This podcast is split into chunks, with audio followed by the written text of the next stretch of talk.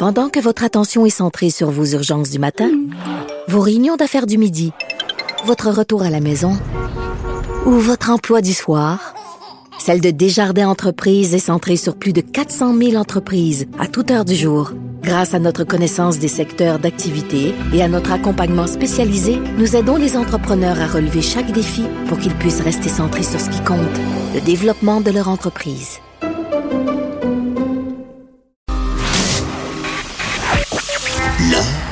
Est dans la manière. Non, c'est pas de la comédie. C'est politiquement incorrect avec Martineau. Alors, nous parlons maintenant avec M. Pierre Paulus, qui est ministre du cabinet fantôme. En fait, il s'occupe de tout, porte-parole pour tout ce qui touche la sécurité nationale pour le Parti conservateur du Canada, qui est avec nous. Bonjour, M. Paulus.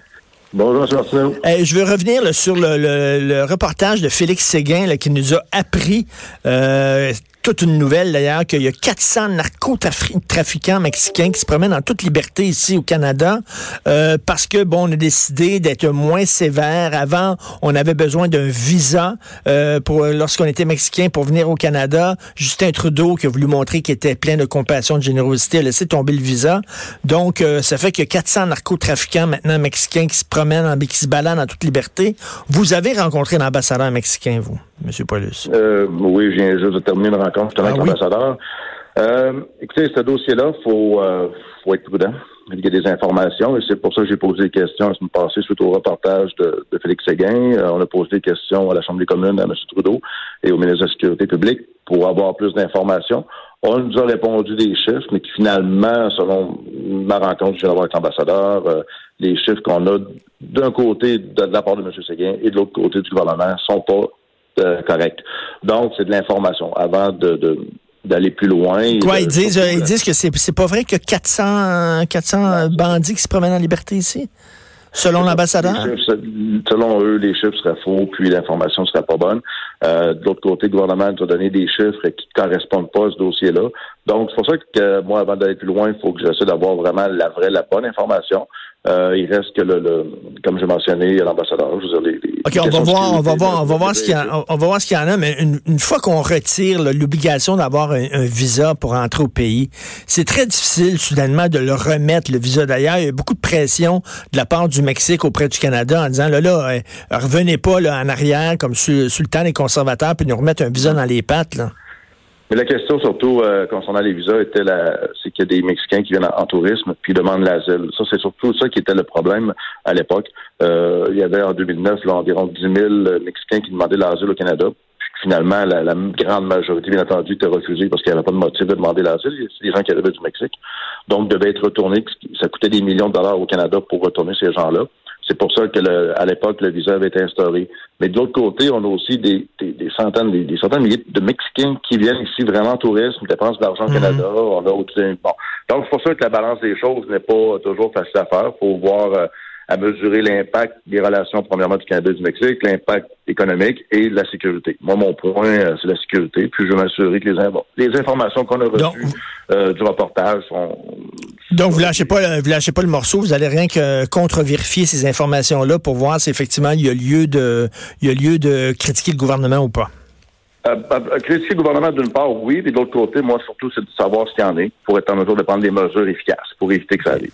Monsieur Pierre Paulus, je sais pas si vous avez lu ma chronique d'aujourd'hui, mais j'écris qu'arrive-t-il aux conservateurs mercredi dernier, mercredi dernier en Chambre, il y a la députée euh, Monique Posé du Bloc québécois qui a demandé à ce que tous les députés acceptent une motion concernant le droit des femmes euh, à, à avorter. Euh, tout le monde a accepté, sauf les conservateurs. Et moi, je me disais, quel mauvais timing, parce qu'on voit ce qui se passe aux États-Unis. C'est assez inquiétant, les droits de, l'avortement qui reculent. Euh, le- le- les conservateurs auraient pu dire haut et fort qu'ils n'ont rien à voir avec la droite trumpienne, la droite morale. Pourquoi vous avez refusé d'accepter cette motion-là? De? Premièrement, il faut savoir comment ça fonctionne. Une motion à la Chambre des communes, il y a des motions qui sont établies d'avance, qui sont connues d'avance, qu'on prenne une décision par la suite, lorsque c'est le temps de le voter, on le fait. Ce genre de motion-là, c'est pas ça. C'est premièrement, il y a des gens de notre parti qui ont été avisés quelques minutes avant la période de questions. Moi-même, je savais même pas que ça arriverait. On avait euh, des informations comme quoi que c'était une motion sur les pipelines. Là, on est arrivé, poum, la madame euh, posait commençait à lire sa motion, il y a quelqu'un qui a crié non. la, façon que ça fonctionne, c'est que dès que quelqu'un dit non, le président et dire non, c'est pas accepté. Sans... Donc, elle n'a même pas le temps de dire trois mots. Quelqu'un dit non, pensant que c'était un autre sujet. Puis euh, c'est pour ça que les conservateurs, finalement, sont restés assis. Par la suite, elle a continué. Bon, mais là, dans un point de vue procédure, c'était comme mal fait. C'était juste au bout de piste, dans le fond, c'était quoi l'idée? Euh, sa motion visait à, créer encore de la division. Parce que chez nous, c'est clair. M. Scheer était clair. Le débat de l'avortement, il est réglé, on n'en parlera pas, puis on n'en parle pas. Puis là, d'arriver comme ça, puis là, les libéraux m'ont profité. Puis, ouais, mais justement, vous auriez pu l'appuyer, puis ça aurait été fini, ça aurait, ça aurait le débat dans l'œuf. C'est pas un vote, c'est pas un vote, là, comme on se lève chacun pour voter, comme une, loi, là. C'est une motion. Elle a commencé à parler. Quelqu'un pensait qu'elle parlait d'un autre sujet, a crié non. Normalement, le président s'arrête là. Bon, est-ce que ça aurait pu être fait autrement? Oui, mais de la façon dont c'était fait, c'était cavalier aussi de la part du bloc d'arriver. Normalement, tu arrives d'avance, tu informes les partis. Les partis, on a le temps de se parler. On dit, OK, il va y avoir cette motion-là qui va être amenée à la fin. On, va l'appuyer ou non. Bon, dans ce cas-là, personne n'était vraiment au courant. Puis euh, même le sujet de la motion, il y en a qui pensaient que c'était sur les pipelines.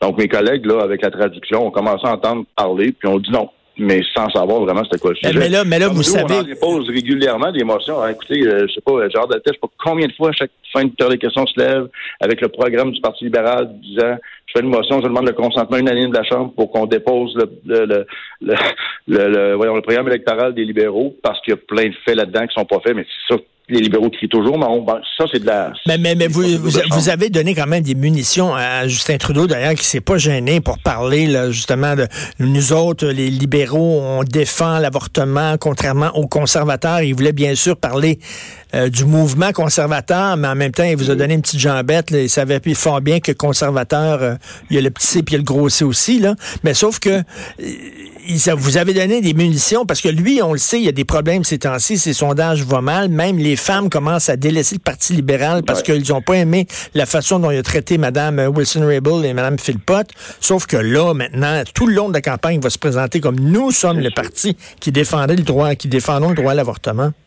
Puis nous, on a été clair, Andrew Scheer a été très clair. Puis quand j'ai quand j'ai appuyé Andrew à la course à la chefferie du Parti conservateur avec mes collègues Reyes, Bertol et Sylvie Boucher, qui est une femme, la première question, c'est t'es clair avec nous, cet enjeu-là, on n'en parlera jamais. C'est clair, les gars, filles, on parlera jamais de ça. C'est un débat réglé. Parfait. Et je l'ai appuyé, nous l'avons appuyé. Puis encore vendredi, j'étais avec lui à Québec, on va parler de ce sujet-là. Andrew Scheer, c'est carrément juste la petite politique que le Bloc et les libéraux font pour essayer de nous faire des gens bêtes.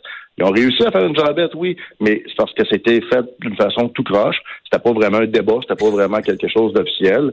Puis là, ils s'en servent. Mais nous, c'est Mais ça, ça vous a mis dans une mauvaise position parce que c'est eux qui veulent en parler. Oui, mais ça vous a mis dans une mauvaise position parce que là, ce qu'on ce qu'on voit, c'est que ah, ils ont, ça a été refusé. Ce qui, ce qui a joué dans tous les journaux, c'est les conservateurs ben ont refusé d'appuyer cette motion-là. Ça vous fait mal paraître, là. Parce que là, il y a des femmes qui peuvent dire, là, qui peuvent dire, ils ont un agenda caché, les conservateurs. Non. Mais M. Martineau, je vous le dis là, aujourd'hui, là, sur la tête de ma fille, il n'y a aucunement question que les conservateurs rouvrent le débat sur l'avortement. Un gouvernement conservateur ne touchera jamais à ça, comme Stephen Harper, le gouvernement majoritaire, n'a jamais touché à ça. Ça, c'est une promesse, c'est clair. Andrew Scheer l'a dit partout, il peut le dire. Mais c'est sûr que les libéraux vont tout faire pour se trouver des munitions, vont tout faire pour essayer de nous faire des bêtes. Mais ça, je vous le dis, je vous le garantis, il n'est pas question qu'on touche à cet enjeu-là. Puis euh, c'est pour ça qu'à chaque fois qu'eux veulent en parler, nous, on ne veut pas en parler justement parce qu'on ne veut pas l'ouvrir le sujet. Bon, ben, en tout cas, ça, ça va rassurer beaucoup de gens de vous entendre.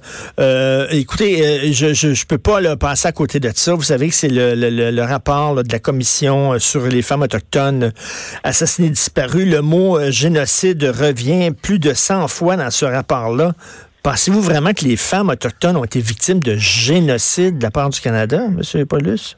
C'est ça. Là, actuellement, ce matin, j'ai pas eu le temps de voir les détails du rapport, là, parce que j'étais en meeting, mais il reste que le mot génocide, euh, faut faire attention. À un moment donné, là, euh, je crois que oui, il y a eu des, il y a eu des, femmes qui ont été assassinées, qui sont disparues, il y, a, plein de choses qui sont passées, mais euh, de là mettre un mot génocide, je vais voir ce qu'il y en est pour euh, me faire une meilleure tête là-dessus. Mais quand on compare avec le génocide des Juifs en Deuxième Guerre mondiale ou des peuples en Afrique à coût de 800 000 personnes, euh, à un moment donné, il faut faire la part des choses. Les mots doivent avoir un sens. Ben, tout à fait. Sans, enlever l'importance de ce qui est arrivé, bien entendu.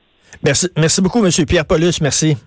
Merci. Pierre Paulus du Parti conservateur. Donc, c'est ça. C'était une motion qui a été présentée par le Bloc. Là, M. Paulus dit que c'était euh, vraiment comme quasiment improvisé.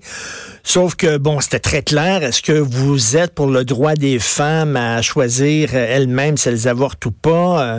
Euh, et là, les, conservateurs on, l'ont pas, l'ont pas appuyé. Moi, je trouve que c'est une gaffe. Je trouve que c'est une gaffe politique parce que maintenant, ils viennent de donner, là. Justin est en train de se noyer dans un sondage. D'ailleurs, il remonte. Il remonte. Justin est en train de se noyer dans un sondage. Puis là, on dirait que les conservateurs, ils ont envoyé une bouée. Ils ont tendu une perche en disant, Hey, Justin, maintenant, présente-toi, toi, comme le défenseur du droit à l'avortement. Parce que c'est inquiétant ce qui se passe aux États-Unis. C'est inquiétant. C'est vraiment, là, ils sont rendus à presque 30 États qui reculent sur les lois sur l'avortement. Je trouve que ça aurait été très bon pour le Parti conservateur de le dire haut et fort. Nous ne reviendrons pas. Là, il nous le dit, là, M. Paulus, mais il aurait dit voter pour la motion, puis ça aurait été tout. Ça aurait fini. Ça aurait tout, réglé la patente, puis on serait passé à autre chose. Tandis que là, il y a beaucoup de femmes qui ont de la difficulté à voter conservateur. Hein, les conservateurs ont de la difficulté à tirer le vote des femmes. Et là, ça va être difficile parce que les femmes ont dit Ouais, ils ont beau dire, euh, ils disent qu'ils sont pour le droit à l'avortement, mais quand c'est le temps de se lever en chambre puis d'appuyer une motion, ils le font pas. Fait que j'ai peur qu'il y ait un agenda caché. Puis je pense que c'est vrai qu'il y a plusieurs personnes qui vont être mal à l'aise avec la position du Parti conservateur. Ça aurait été, eux autres, parfait de se lever en disant oui, unanimité à la Chambre, on touche pas à l'avortement, on passe à autre chose. Quelle gaffe. Quelle gaffe. Il pouvait être sûr que Justin Trudeau, au cours des prochains mois, va utiliser ça régulièrement et va taper sur le même clou. Euh, ça va être très, d'ailleurs, il remonte dans les sondages. C'est mère ordinaire. Nous autres, on se reparle demain à 10 h. Passez une excellente journée politiquement incorrecte.